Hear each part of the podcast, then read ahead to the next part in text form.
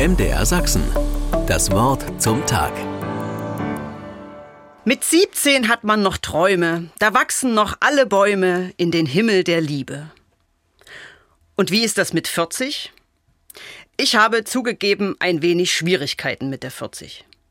Egal, ob das in der Pubertät war, als die Waage nicht mehr 39 gezeigt hat, oder die Zeiten, als Kleidergröße 38 nicht mehr ausgereicht hat.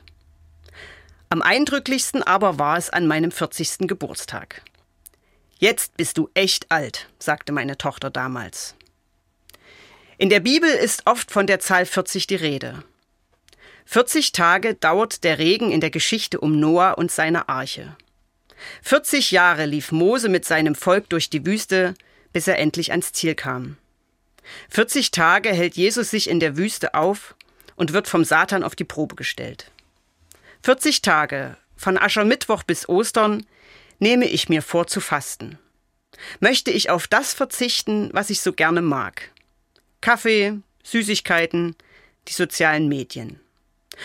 Und da merke ich schon wieder, dass ich mit der 40 Probleme habe. Aber während ich das noch denke, fällt mir eine Geburtsanzeige in die Hände. Na klar, 40 Wochen dauert es von der Zeugung bis zur Geburt.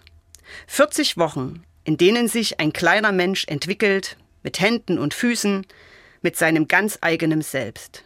40 Wochen, in denen sich ein Mensch aufs Leben vorbereitet. Für manche Dinge braucht es einfach Zeit.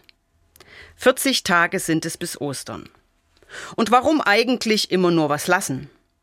Die Fastenaktion der evangelischen Kirche bietet an, leuchtet. Leuchte. 40 Tage auf die dir eigene Art und Weise. Und dann ist es auch egal, ob du 17, 40 oder 85 bist. Dann wachsen die Träume von alleine bis in den Himmel. MDR Sachsen. Das Wort zum Tag.